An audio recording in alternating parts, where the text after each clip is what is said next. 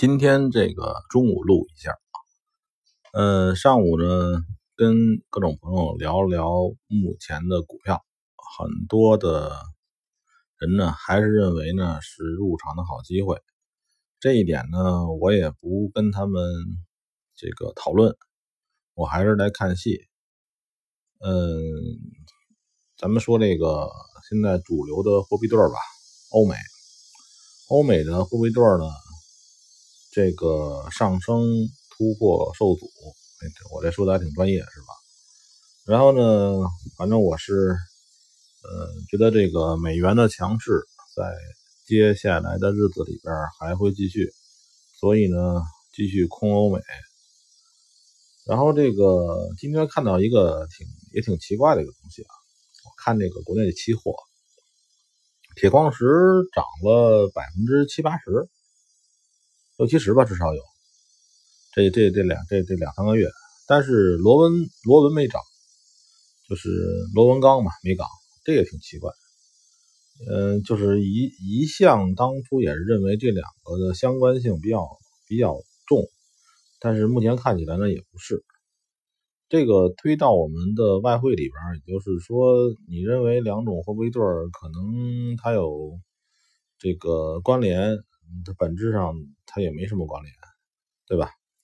要不它为什么要分成两种呢？嗯，今天是七月多少号？十七号。嗯，七月十七号。然后这个礼拜五，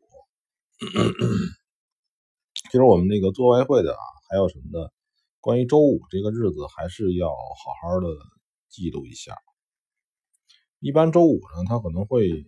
有些资金啊，非理性变动，呃，周五呢还要多多注意，是不是有什么事情可能会发生？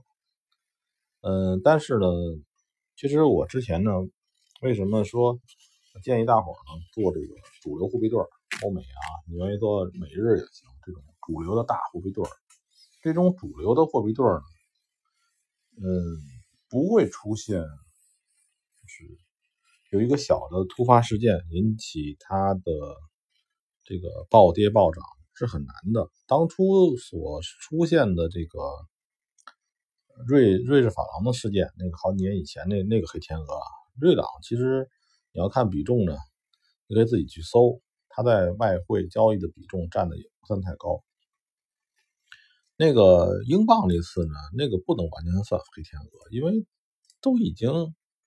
提前半个月或者一个月了，都已经非常明确的知道，呃，英呃英国可能会脱欧，只是正巧那天晚上把这事情落实了，对吧？这个这个叫什么呢？这个叫有预谋的、有事先准备的这个大事件，是吧？它不能不应该完全叫做黑天鹅。嗯，当然就是说看你黑天鹅怎么定义了，对吧？呃，我前两天画了几个这个视频，画的比较比较幼幼稚，大概就是第一个是说这什么是钱，第二说什么是外汇交易。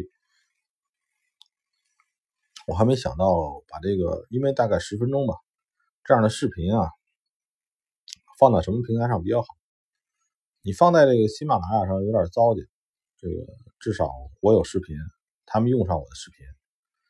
呃，放在哪儿去呢？放到快手什么里边？那里边的话，十分钟有点多。